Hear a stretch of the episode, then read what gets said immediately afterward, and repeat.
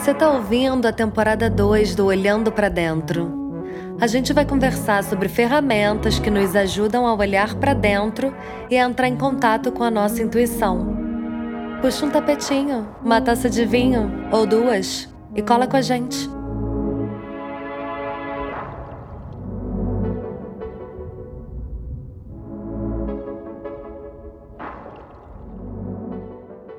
Hoje eu vou conversar com a Anaïs Silla, que é cantora francesa, radicada no Brasil, moradora de São Paulo. Ela é filha de franceses, neta de senegaleses e tem um trabalho super sensível. Queria te dar um super bem-vinda, Anaís. Obrigada. Legal. Muito obrigada. Bom dia, boa tarde. Aqui ainda boa é tarde. É bom dia. Aqui já é cinco e meia né? da tarde de um tempo parisiense bem feio.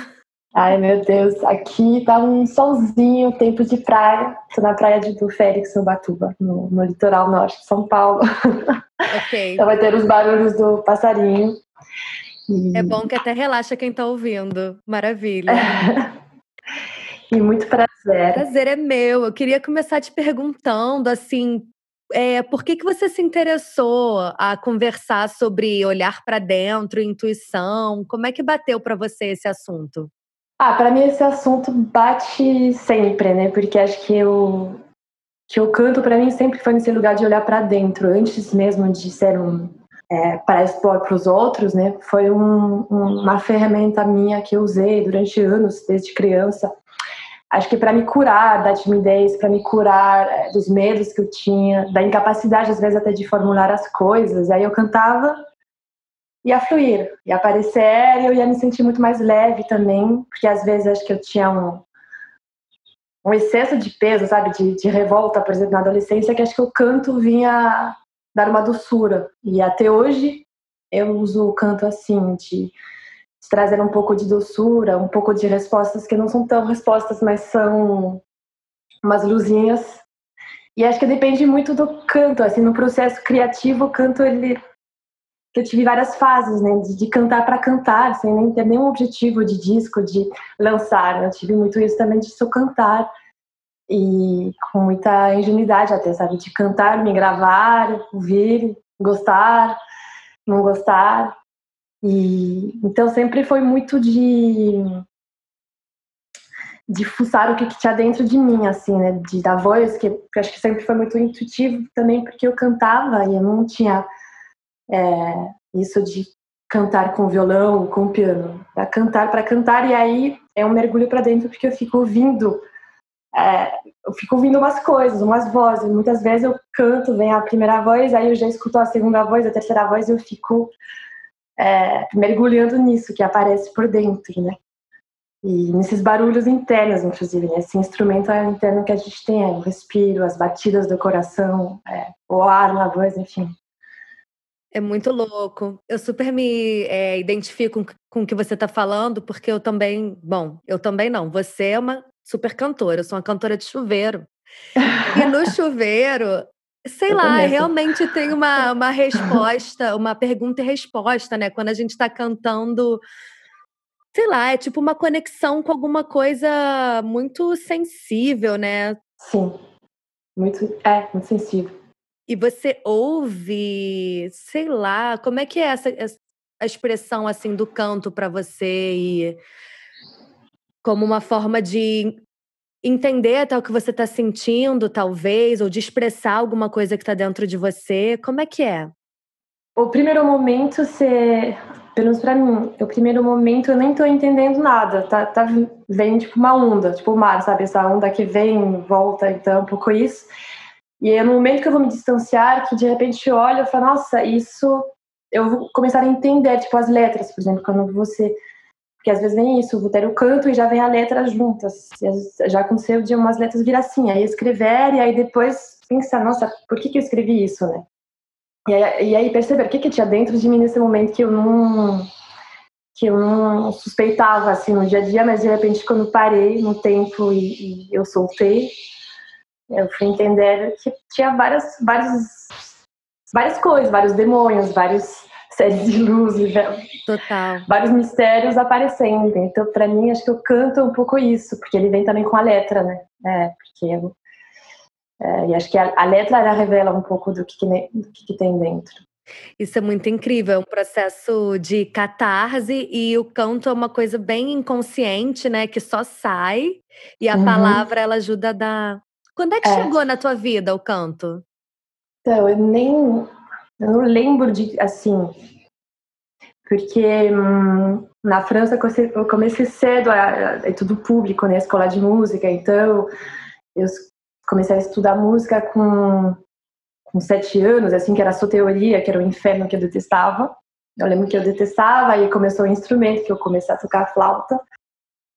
E aí, mas o canto de estudar mesmo foi mais adolescente, assim, quando vi justamente que eu não gostava da teoria musical, que eu não gostava de tudo isso, aí eu fui atrás de uma cantora que tinha na minha cidade, que era uma cantora mais de jazz, e aí eu fui estudar com ela, mas já criança eu ficava cantando, assim, tudo que e, aparece, e aparecer eu cantava. É. Mas acho que o processo de compor, no caso, foi um pouco mais tarde, assim, foi, acho que com 20 e pouco, quando eu saí dos meus pais. E aí que eu, que eu tentei um pouco me exercitar a isso, a compor. Por mais que eu não tinha nenhum objetivo na época, né? Porque eu estudava, história, estava na faculdade, mas me fazia bem. Então, fazia, né? Praticava para mim.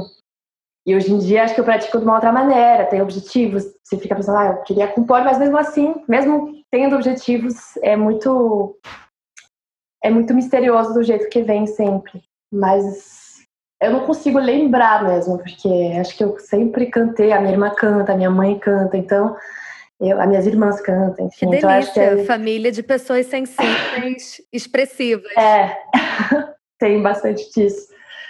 Então, a voz sempre foi bem central, assim, de, de me ouvir cantar mesmo também. Acho que eu, eu me intrigava um pouco isso de, de falar e de repente cantar. Assim, no dia a dia você fala e você tem um tempo para você que você pode simplesmente não falar, mas cantar. Porque eu, eu era muito tímida, então acho que o canto me dava uma, uma voz que eu não conseguia na argumentação das frases, de tudo mais, que para mim não fazia tanto sentido. Eu canto fazia mais para mim na intimidade. É muito louco você falar que você tem esse lado tímido ou tinha, não sei, porque quando eu vi o seu vídeo que tá no YouTube, você interpretando Nemekitepa, uma força que você leva para voz. Eu chorei do início ao fim.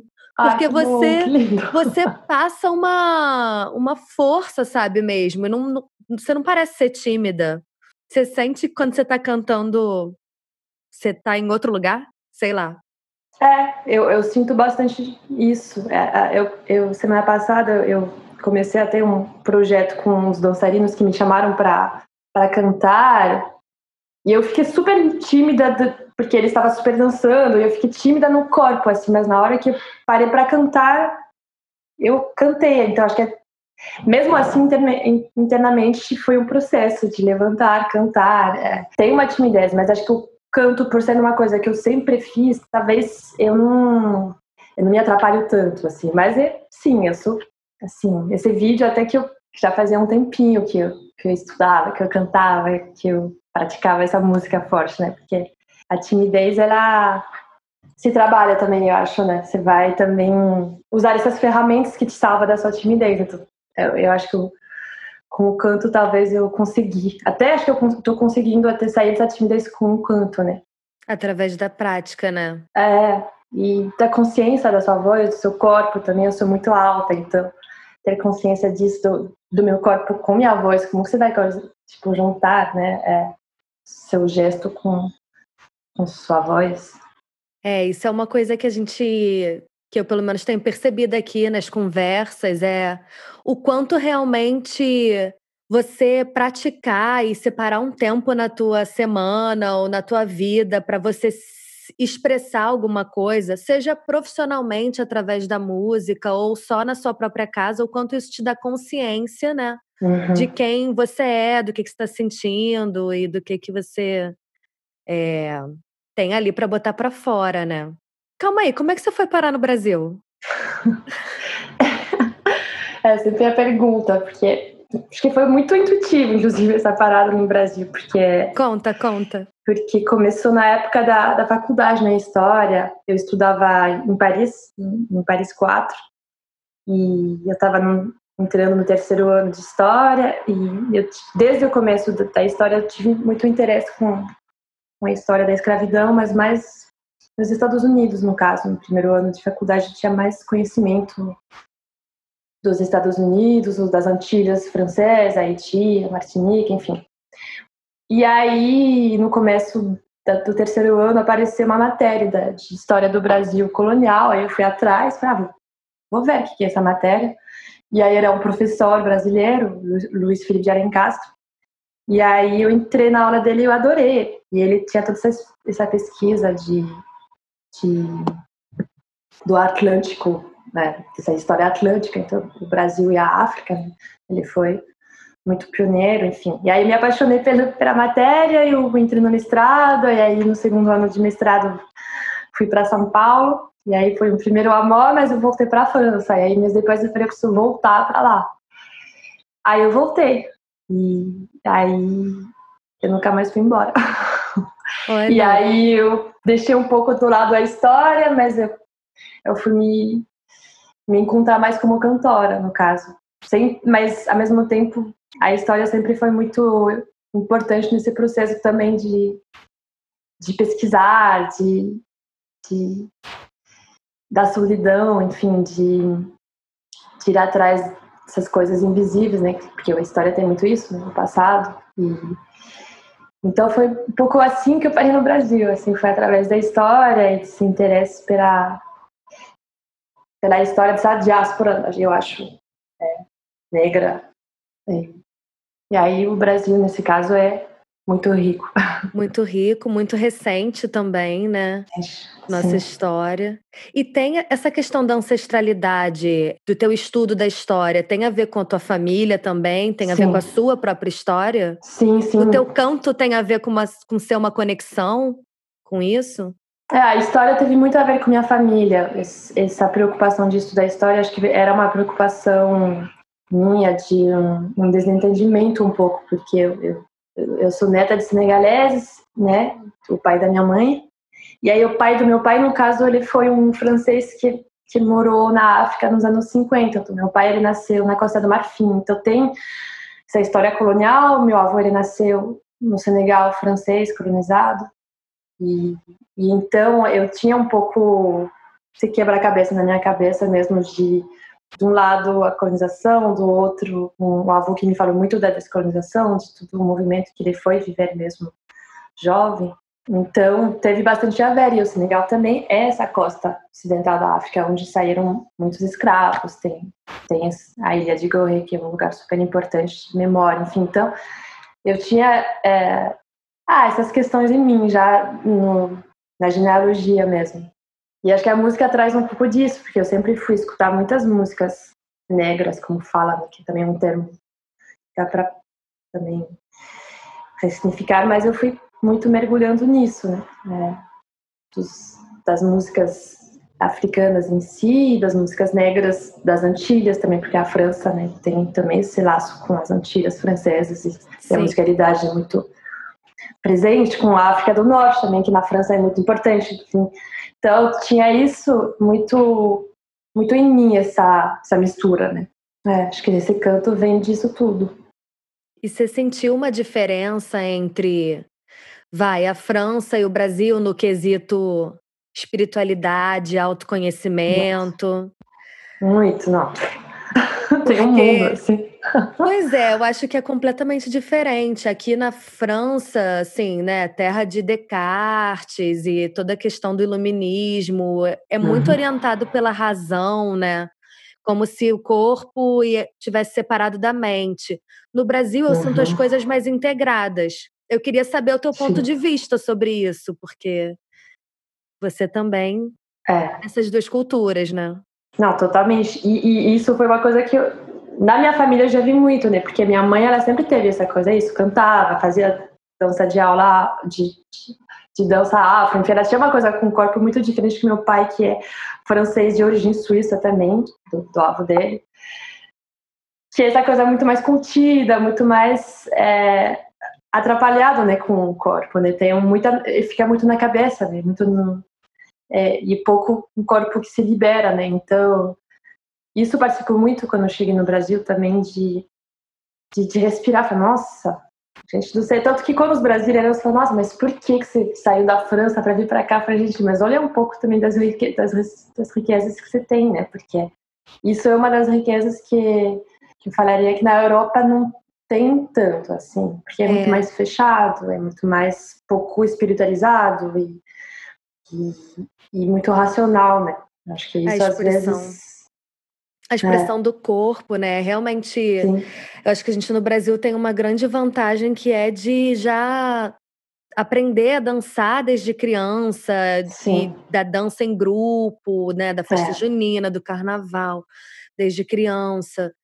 E mesmo dançar sozinho em casa ou fazer aula de dança é uma coisa que é bem comum no Brasil, né? E eu sinto que aqui na França é muito mais intelectual e ah, vai ler um livro, criança, ao invés de botar o, uma música para criança dançar. Sim. Eu sinto muita falta disso aqui também, assim, de Ai, ah, das pessoas serem mais um easy going, assim, um, com Sim. o corpo, sabe? Sim.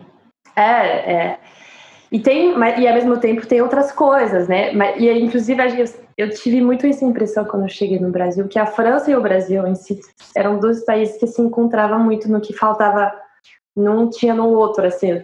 Eu tenho isso até hoje, uma impressão que, que tem um, um, encontro entre os dois, né? Enfim, essa parte da espiritualidade aqui para mim foi muito muito forte e, e, na França minha mãe ela sempre foi muito da espiritualidade, na verdade, assim, de de. Ela sempre foi de ter amigas que jogava tarô. Ela fez meu mapa astral quando nasci, que é uma coisa que nem existia tanto na época na França, acho que tá começando agora. Tá começando agora o papo. E ainda rola é. uma zoada. Eu acho que ainda é. zoam. Tipo, ai, pergunta meu signo. É.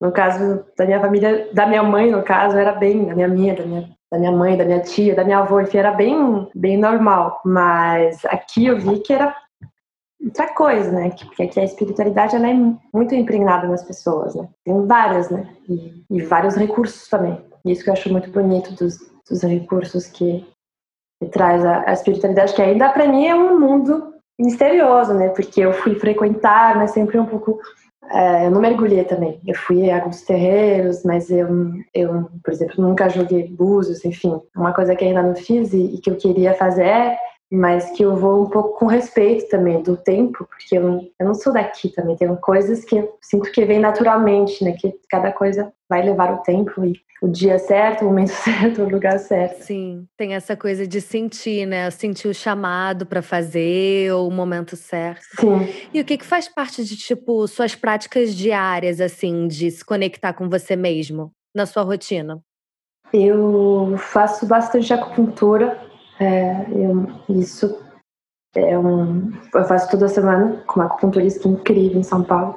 E ela mistura, porque ela mistura também, não é simplesmente colocar as agulhas e deita, ela mistura também a quase análise, assim, de, analisar meus sonhos, de conversar. Tipo, na verdade, nem, nem nenhum, não tem nenhum ponto de partida. Vai, eu chego, sento e vou falar tudo que eu sinto da alimentação, dos sonhos, do do dia a dia.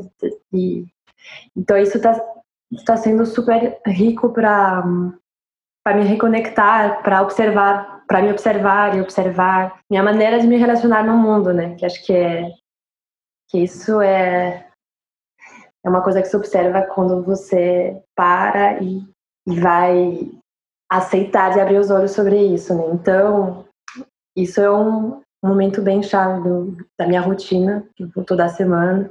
Então, toda semana eu vou deitar, colocar as agulhas e parece as, é, a acupuntura é incrível mesmo. Muito. Mas muito. eu nunca tinha ouvido falar de um acupunturista, é isso? Acupunturista. Uhum. Que é. conversa, assim, também. É. Que, que tá nesse lugar de escuta. Deve ser maravilhoso. É. é muito bom, porque mistura essas duas coisas, da sua cabeça, que chega em ebulição, e depois, ela, uma certa hora, então agora fica com isso, deita e vai resolver no seu momento, ou não, e vai. Então, é, eu também, né? Porque meu avô, inclusive, senegalês, ele é acupunturista, então já tinha essa prática de acupuntura, mas não com a fala, assim. Então, eu adorei. E minhas práticas, eu, sou, eu não sou muito disciplinada para práticas ao mesmo tempo. Até a acupuntura, para mim, eu vejo que eu, se, se deixar, eu vou cancelando. Para, ah, não preciso fazer isso. É, então, eu faço bastante yoga, mas também, por exemplo, agora estou numa fase que eu não estou fazendo absolutamente nada. E, mas, de fato, quando faço yoga, é, é um. Eu, eu penso por que, que eu não estou fazendo isso com mais regularidade, porque me faz muito bem. É, na TPM, por exemplo, sinto que é o momento que quando faço yoga salva a minha vida. Mas é isso, acho que, acho que eu não. Eu não sei se eu tenho uma prática de rotina assim que, que eu faço sempre assim, mas eu acho que eu já fiz várias coisas. Eu já, já fui muito também de meditar, mas agora não estou numa fase que eu consigo tanto. Mas acho que yoga, de fato, me ajuda muito para respirar, para desacelerar, porque eu fico muito acelerada na cabeça e aí eu perco o fio da, de tudo. Super entendo. E cozinhar. Acho que cozinhar, no caso, cozinhar é uma prática que me, que me faz muito bem, porque me tira muito do de mim e me põe no, no prato, na comida, eu fico, volto pro presente. Não, é muito incrível. Tarefinha né? manual, né? É, é. Alquimia, que você tem que ficar prestando atenção, demanda toda uma atenção. E o, e o desenvolvimento do, do trabalho com o canto, como é que é? Então, e o canto, então, que é uma prática também que eu vou fazer muito. Eu tenho muito do, de sentar e, e de de cantar, de ficar cantando, explorando, cantando, cantando, cantando, e de repente eu pego o caderno, mas o caderno ele sempre vem de último, assim, porque porque ele ele pode virar um bloqueio para o caderno, então eu preciso muito soltar as vozes que tem, sentir esses, essas notas que aparecem e depois pegar meu caderno e escrever as palavras que vêm, as frases que vêm, deixar do lado. Meu celular também eu uso nos momentos para escrever um, um, umas letras que vêm.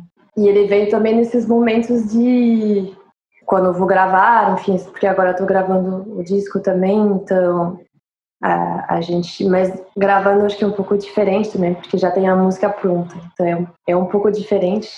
Agora, por exemplo, que eu comecei a fazer esse projeto com seis dançarinos, o canto foi maravilhoso. Nossa, semana passada quando eu cantei daquele jeito, nossa, que saudade eu tinha de cantar sem nem ter um, um porquê, mas de improvisar. Eu gosto muito do improviso, de, de cantar sem, sem, sem começo, sem fim, assim, e ver o que, é que acontece. Com o meu parceiro é, do, do, meu disco, a gente fazia muito isso quando a gente se conheceu. A gente sentava e ele tocava, e eu ia cantar, e eu ia explorar uma melodia X que ia virar quase um transe, assim, então... Sim.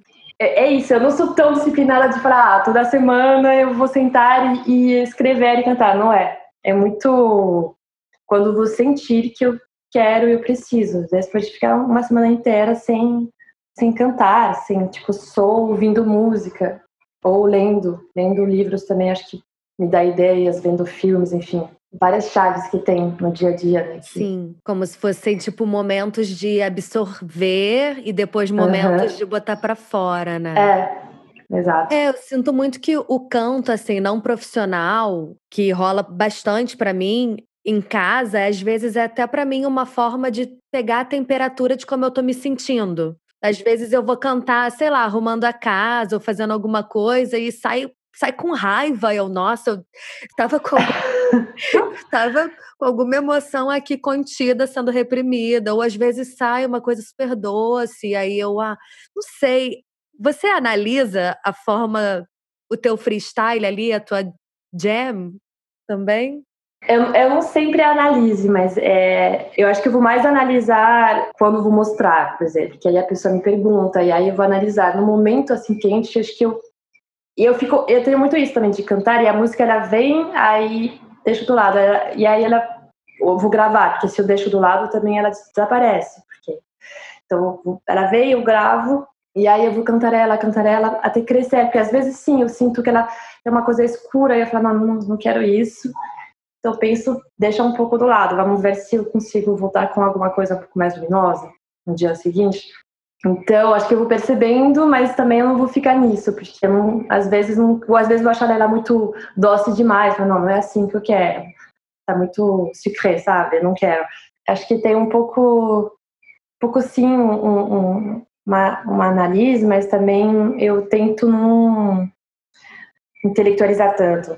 Eu tento, assim, não, não, não pensar, nossa, será que eu tô triste? Será que eu tô. Eu acho que eu sinto no momento, no momento que eu canto, eu sinto que as emoções, se sente elas, né? Mas acho que a partir do momento que você sente a emoção, também você já purga ela. Às vezes eu sinto um pouco essa, essa impressão, que, e aí eu canto tem isso, você sente ela, você sente essa dor, ela vai...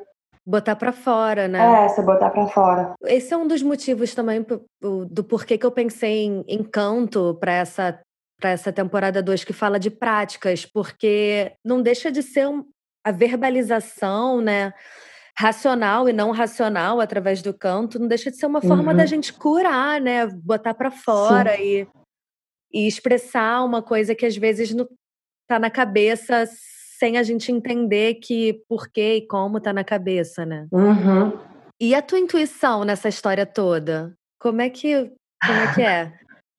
A minha, a minha intuição, acho que com o canto, ela é, é engraçado, porque acho que isso que você falou no começo, né? na França é um, é um país muito cartesiano, muito racional, então acho que eu, eu guardava muitas coisas, talvez, e, e ao mesmo tempo cantava elas, mas eu acho que eu me privava um pouco, e acho que aqui eu, eu senti que o, o próprio movimento de vir para o Brasil foi um, uma grande intuição, e então acho que foi afinar essa intuição também, e, e aí o canto, ele eu sinto sempre que é uma intuição no canto, né? Porque eu não. Eu vou seguindo, assim, de repente tem uma intuição é, de alguma coisa pesada, eu vou seguir ele. Tem uma intuição de alguma coisa leve, eu vou seguir ela. E eu, eu, eu sinto que a minha intuição ela aparece muito nesses momentos de, desse canto que lida com o invisível. Eu vejo muito a intuição com, com isso, você lida com o mundo invisível. Você está em relação com, me visitei uma música minha que eu escrevi no meu EP, que chama La Source, que, eu, que acho que para mim foi a música que eu me, me interrogava, inclusive, sobre essa intuição, sobre essa fonte, sobre de onde ela vem, assim. Né? Porque eu não conseguia entender como alguma coisa de repente surge em você, porque não está em você, é uma coisa que vem e, e, e, e é que nem uma fonte, né? Alguém vai pisar, de repente ele acha uma fonte, porque ele teve a intuição, né? Ele bateu o batom na pedra e viu que tinha uma água saindo, né? E acho que a, a música tem um pouco disso, tipo uma água saindo, uma água surgindo. Você, você fica fuçando, fuçando e de repente, puxa, uma água. Você sente, nossa, tá gostoso. E isso vai cantar mais, cantar mais, cantar mais, cantar mais. E acho que tem um pouco a ver com, com a intuição, nesse processo inicial, assim, de... E até acho que é para harmonizar muito a intuição, né? Porque você, você vai entender cada instrumento que você sente, que você imaginava nessa, nesse vazio que era só sua voz, que não é um vazio, mas que era o elemento mais a capela. Né? É que para mim canto já é intuição, não sei, eu não consigo ver dissociar. Acho que para mim já é um né? pouco muito é. E às vezes você não escuta a sua intuição também, às vezes acho que você fica cantando e você sente uma coisa boa, mas se ser duro com você, então você pensa que não é isso, e às vezes pode ser, enfim. E às vezes você não escuta, você fica insistindo uma coisa que não era, que, enfim. Acho que a intuição tem um pouco disso também, né? Ela fala várias coisas e, e não é sempre que você vai ouvir. Escutar, é, ouvir. Tem a coisa do controle também. Eu não sei se você vai Sim. se relacionar com isso, mas às vezes eu percebo alguma coisa em minha intuitiva e o meu racional, minha mente já entra e eu começo a me perguntar: será que é isso mesmo? Será que eu senti? Calma, mas isso... e querer controlar a intuição também não é muito um caminho, né? É. Mas pelo que você está falando, o seu processo ele é intuitivo em várias esferas, né? Tanto na primeira vez que um projeto de música sai, uhum. até a finalização dela, né? É, ele é, mas ao mesmo tempo isso que você falou, às vezes se sente que tem alguma coisa na sua... Acho que pra mim a intuição é muito na, na barriga, na, é um, um gosto que você sente, será? E, e acho que tem vários parâmetros de, de tempo também, às vezes você vai se cortar e falar, ah, mas a intuição deixa do lado. é, para mim foi muito isso até com o canto, né? Porque eu demorei para me assumir cantora. Então acho que eu tinha essa intuição, cantava, mas eu falava não, mas não é para agora. Ao mesmo tempo isso também era uma intuição de pensar não é para agora, é, no momento. Como é que foi esse processo de se assumir cantora? Foi muito louco, assim. Acho que ainda está sendo louco, porque a primeira vez que eu subi no palco foi agora, 2018. Não foi uma coisa tão. Tipo, ah. Sério? Não foi tão velho assim. Então, acho que foi muito. Vai, vai, e porque você já. Você já guardou bastante, né? Eu fui, eu fui ver uma astróloga que me falou isso, porque eu sou capricorniana com a lua em leão. Então ela falou, ver que meu lado capricorniano é muito severo, sabe? O leão tava, tipo, querendo, querendo, e o Capricórnio falava, não, não, não tá pronta, não tá, não tá isso, você tem que estudar, você tem que lavar. Então, foi muito de guardar, de guardar, de guardar, de guardar, e de, de repente, soltar, mostrar muito também os, é, as pessoas que eu conhecia, que tinha as pessoas que sabiam que eu cantava, tinha as pessoas que não sabiam. Então, as pessoas que não sabiam falavam, nossa, mas como assim? Não sabia que você você escrevia música, não sabia que você cantava, assim. Então, acho que foi esse processo um pouco misterioso para algumas pessoas, de não entender como de um dia para o outro eu começar a cantar. O que, que você pensava? Porque rola um medo de julgamento, um medo da, do que, que o público, os amigos, a família vai dizer. Como é que você lidou com essa, com essa revelação, né? Com, com revelar esse lado novo seu? que não era novo, na real, né? É, foi. Acho que para a família não foi tão é, de revelar, porque eu, eu não sabia. Acho que foi mais difícil, talvez, para mim mesmo, de revelar. E, e sim, para as pessoas, assim, para as pessoas, obviamente, nossa, que louco, que legal. Mas para mim, era, acho que a dificuldade de sentir uma legitimidade, pensar, nossa, tem pessoas que estão aqui há 15 anos subindo no palco. Então, foi um pouco isso, de sentir essa dúvida, né? E aí até o primeiro show foi uma coisa que foi em Salvador, foi um contexto super lindo, assim, de uma amiga que me apresentou um amigo dela que tinha uma sala de show e ela falou, ah, ela é cantora. E aí ele falou, ah, então você é cantora, vem cantar aqui. E aí eu falei, não, mas como, calma aí, não é assim, né? Não vou cantar assim. E, e ele falou assim, você vai... É, então, é, foi bem louco, mas mas foi ao mesmo tempo, foi um passo tardio, mas ao mesmo tempo, é, foi com 28 anos com 30 agora, foi com 28, de me jogar para para experimentar essa experiência de, de, cantar no palco. E foi, é, são milhares de, de, de dúvidas, né? E ao mesmo tempo tinha essa intuição que me falava, vai. Então eu não conseguia, ao mesmo tempo teve um momento que parece que tipo, o copo estava cheio. Eu falava, não, agora vai. Agora chegou na hora de você ir. Você ficou esperando, esperando, agora se joga.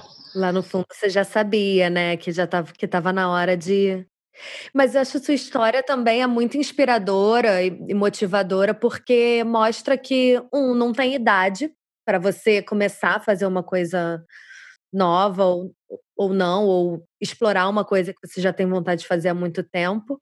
E eu acho que motiva muito porque mostra assim que você foi mesmo com algum tipo de medo ou receio, né? Você dá a entender isso, que mesmo sem ter todas as certezas, você fez. E isso é muito irado, porque mostra coragem. E às vezes a gente tem que ter coragem, né? É, acho que a gente tem que ter coragem. Acho que também tem que aceitar o seu próprio tempo das coisas, eu acho. Porque a gente. Acho que foi uma coisa que eu comecei a questionar também nesse, nesse momento todo. É, são os formatos, os padrões de, de vida que a gente vem assimilar e, e acreditar que é assim, porque para tal pessoa é assim, então para você tem que ser assim. Então também aceitar que cada um tem um, um, uma trajetória própria. E foi, eu, eu fiz uma viagem, inclusive, com, com meu avô no Senegal em 2016, que foi muito importante. É, e eu conversei muito com ele sobre isso, que ele foi me falar, ele foi me contar toda a vida dele, assim. E ele, como eu falei no começo, ele é acupunturista, mas ele foi decidir ser acupunturista muito tarde, assim. Ele fez muitas coisas e até um dia ele se parou, ele foi estudar medicina chinesa e você era acupunturista, mas com 40 e pouco. E, Incrível. E então acho que tem também isso do caminhar, do caminho que você vai trilhar também, dos conhecimentos que você vai vai juntar, dos encontros também que você vai ter, porque a gente também não é só universidade, acho que os, os encontros também eles participam como a, a sua formação, Muito. É, então foi um pouco tudo isso que eu que eu tô sendo um pouco iniciada nisso também na, na minha própria vida, perceber que eu, eu tenho esse tempo, outras pessoas vão ter outro, mas para mim esse tempo funciona.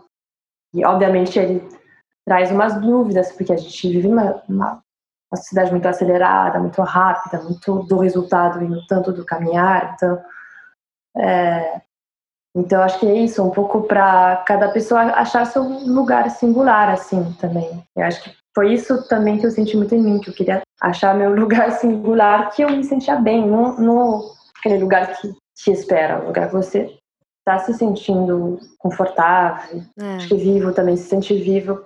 Acho que isso é o é, essa coisa de se sentir vivo é realmente muito importante, né? E é, é bem conceitual e sutil, mas a gente sabe onde a gente está vibrando, né?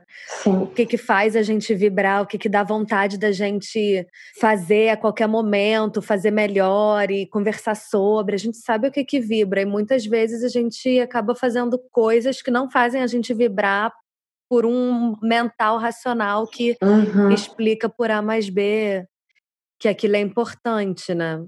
É isso, é racional, ele é importante também. Também. Mas acho que tem que equilibrar, né, sempre esses dois. Essa dança sempre. É, e essa coisa que você falou é. de ah, achar, achar o nosso lugar, né? Achar essa questão. Sim. Eu acho que passa muito por olhar para dentro, assim, nesse projeto todo do Olhando para Dentro, passa muito disso, assim, de ok, mas como é que a gente abre espaço na rotina para a gente poder identificar aonde que a gente vibra forte ou o que que a gente quer fazer. Sim. Porque se a gente não parar para para pensar, a gente é exatamente como você falou, a gente vai acabar seguindo as vontades e os sonhos e as rotinas que nos impuseram, né? Uhum. O que esperam da gente. Uhum. É, é importante não se comparar, assim. Você estava falando da sua experiência com canto, sua carreira. É uma, um tipo de profissão que, ao meu ver, as pessoas começam muito cedo, né? Sim. Então rola esse preconceito de agora, mas você não vai ser a Beyoncé com 28 anos, você não vai ser a é. Nina Simone. Nem sei quando a Nina Simone começou. não, super cedo. Provavelmente. Ah. Então você não. Como? Cara, não, eu não vou ser, eu vou ser eu. É. E isso dá medo, deve dar medo, né? Tipo, caramba, eu vou me ser. É, e acho que se mostrar também, acho que tem todo esse processo, porque eu fui muito refletir sobre isso. O começo pro mundo é você verbalizar, falar. E às vezes para você, cada pessoa tem um tempo. Eu precisava amadurecer umas coisas antes de falar eu sou cantora. E, e hoje em dia eu consigo falar eu sou cantora. É, e acho que um pouco disso também e das suas vontades de carreira. Você falou, você quer ser Beyoncé, você quer ser, enfim, das suas vontades de qualquer carreira que você, que você acredita e, e que também você, você nem sabe para onde vai, porque acho que a gente não, não tem controle também, tanto controle assim, né? Mas é, é, lidar com esse tempo das coisas também. Lidar com esse tempo das coisas e ter confiança nesse tempo das coisas, que não é fácil. Porque isso Manter um pouco a calma. É, é. Falando em manter a calma, eu vi não foi bem uma entrevista, mas um vídeo que você gravou para o Histeria. Uhum. E você criou uma playlist chamada Flaneuse. Sim.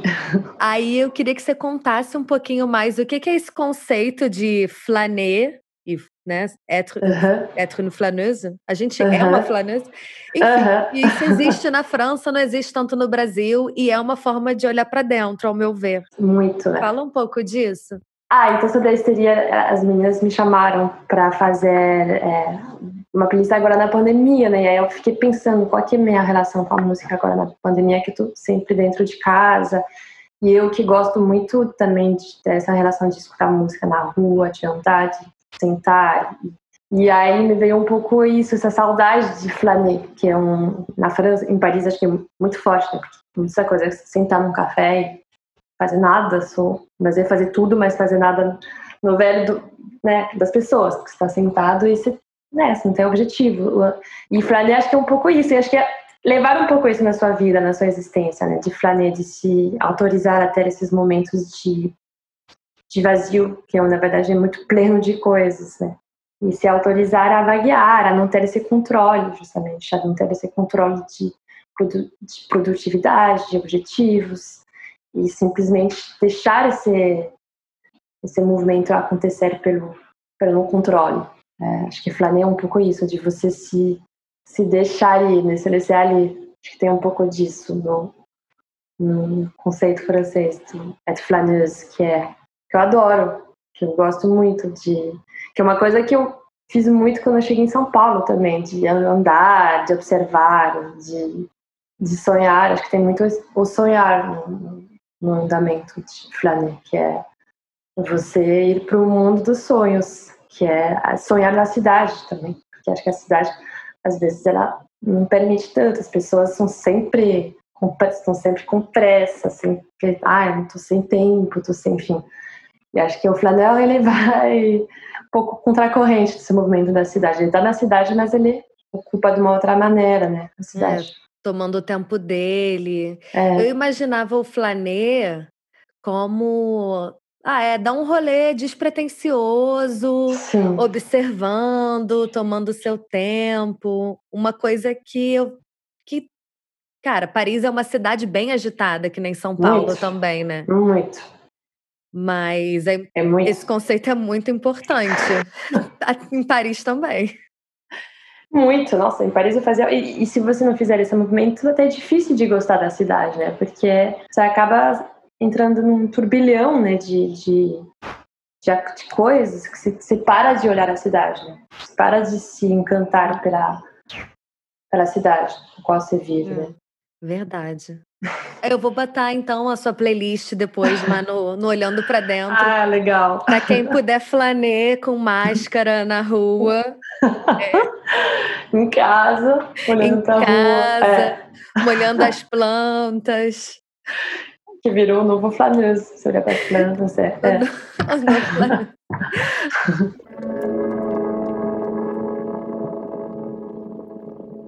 Bom, a gente está se encaminhando para o fim. Eu queria te fazer uma última pergunta. Conta para mim, assim, algum filme ou artista que você está vendo ou ouvindo nesse momento e que te. Uhum. Nossa, filmes. Eu tô assistindo, acho que eu nunca assisti tantos filmes que esse ano, né?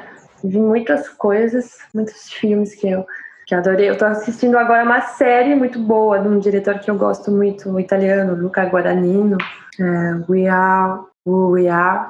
Com meu sotaque francês e inglês terrível. Mas eu gosto muito desse diretor, o Luca Guadagnini. Mas chama como os... série? Who are we... Como que é? Who we are. Somos quem somos. Somos quem somos. Ok. É. Ok. Tá. E é bem legal, uma série bem... Eu gosto muito desse diretor. Ele fez vários filmes. Tem um que eu adoro dele, que eu reassisti há pouco tempo, que chama Amore, que é um filme belíssimo, assim, em Milão, na Itália, com a Tilda Swinton. Amo é... Tilda Swinton. Se ela espirrar, é... eu quero assistir.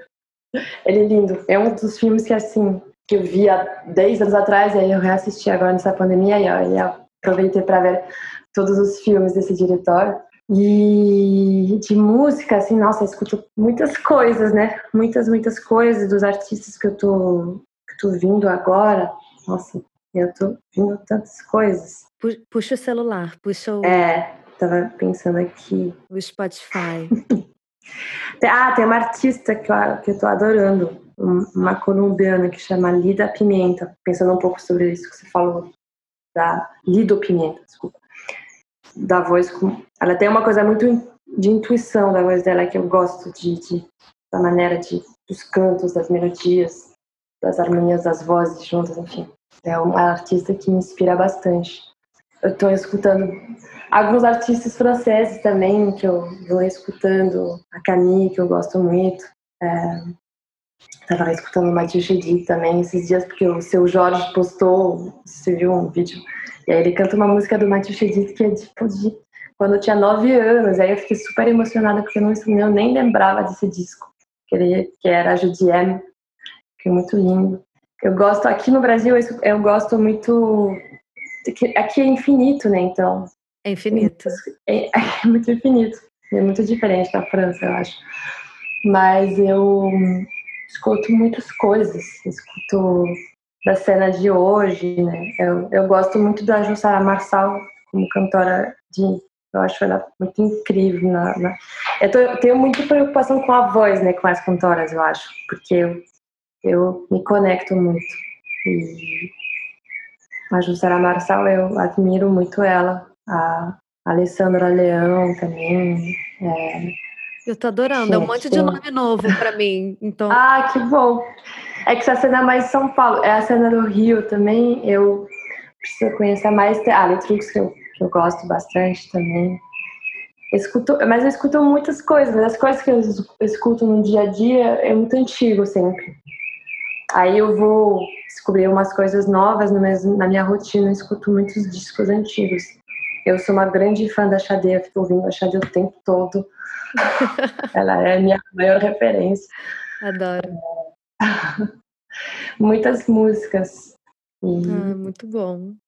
Eu vou passar, então, a playlist é, Flaneuse e vou fazer essa listinha aí de, de artistas que você está ouvindo agora, que é para estender o tempo de flanerie. Não existe isso, né? Flanerie existe. Flanerie. É. É. Tempo de flanerie do povo.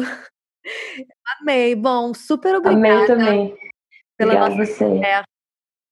Ah, muito luxo poder falar com você sobre o seu trabalho nessa, ah, nessa forma mais profunda e falar do canto. Eu espero que essa conversa motive pessoas que cantam no chuveiro a cantar ainda mais e a usar esse momento aí do canto como ah, como uma forma de olhar para dentro.